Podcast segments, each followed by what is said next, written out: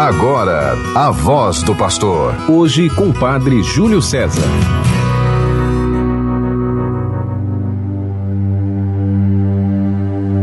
Louvai o nosso Deus, todos vós que o temeis, pequenos e grandes, pois manifestou-se a salvação, a vitória e o poder do seu Cristo.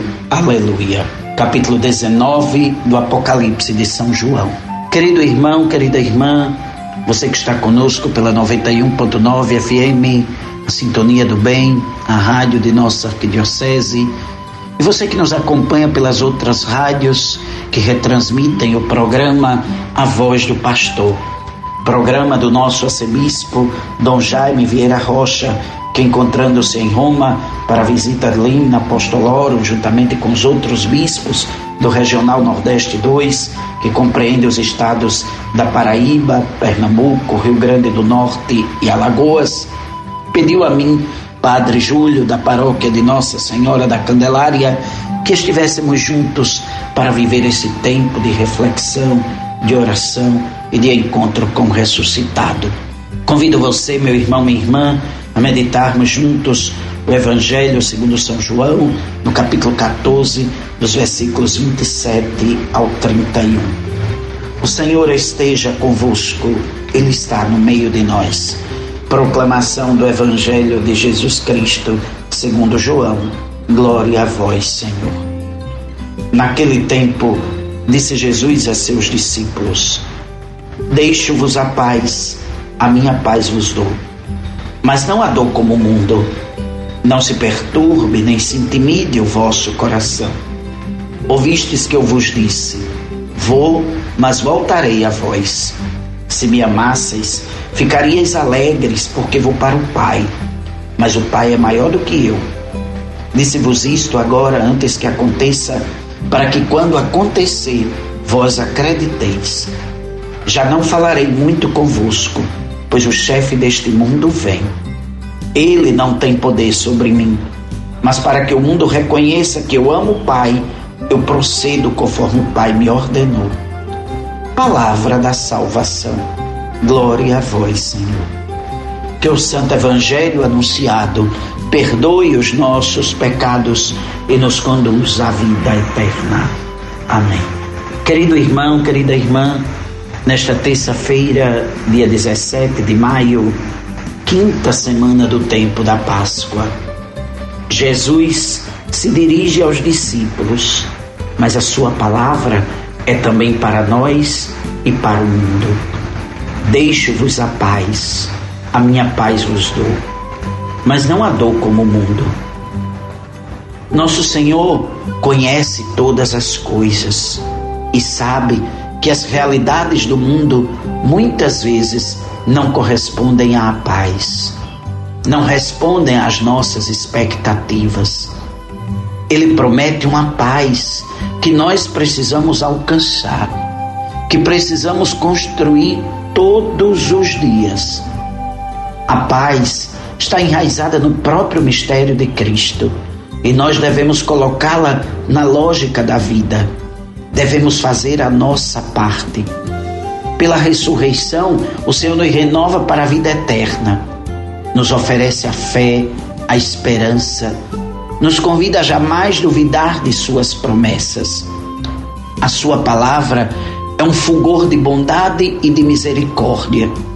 Ele fala conosco. Ele nos mostra a força do seu amor. Ele nos liberta com sua paz. Não podemos deixar que o mundo nos convença do contrário. Não podemos condenar e arrastar os outros para o mal. Não podemos deixar que os outros percam a paz, percam a vida, percam a esperança. Temos que anunciar esse reino glorioso que Jesus veio trazer para nós. Contemplando o seu sofrimento, a sua paixão, mas vivendo a alegria da sua ressurreição, para poder entrar na glória do Senhor. Deixo-vos a paz. Não se perturbe nem se intimide o vosso coração. Muitas vezes Jesus já tinha usado a, salva, usado a saudação que era própria dos judeus, Shalom. paz para você. Mas quando Jesus vai se despedir, ele não está apenas dizendo paz para você. Ele não está apenas desejando a paz para nós.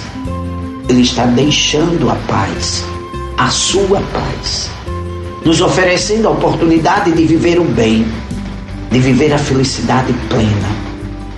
Está nos convidando para que nos libertemos da perturbação, da incerteza, do medo, da tristeza. A que tiremos de dentro de nós aquilo que não nos ajuda em nada. Não tem sentido deixarmos na nossa vida aquilo que não nos ajuda a viver.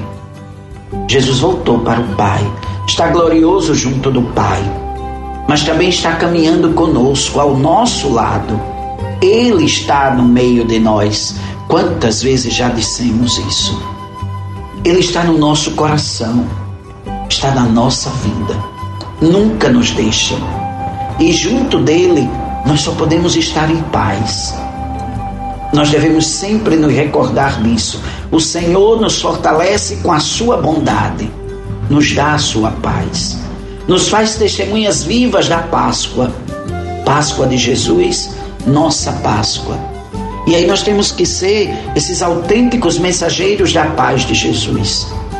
Como rezamos tantas vezes na oração de São Francisco, temos que ser instrumentos e promotores da paz entre todos.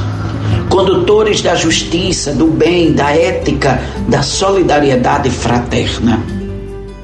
Deixar que o Senhor nos firme na constância da fé, que nos firme no seu amor.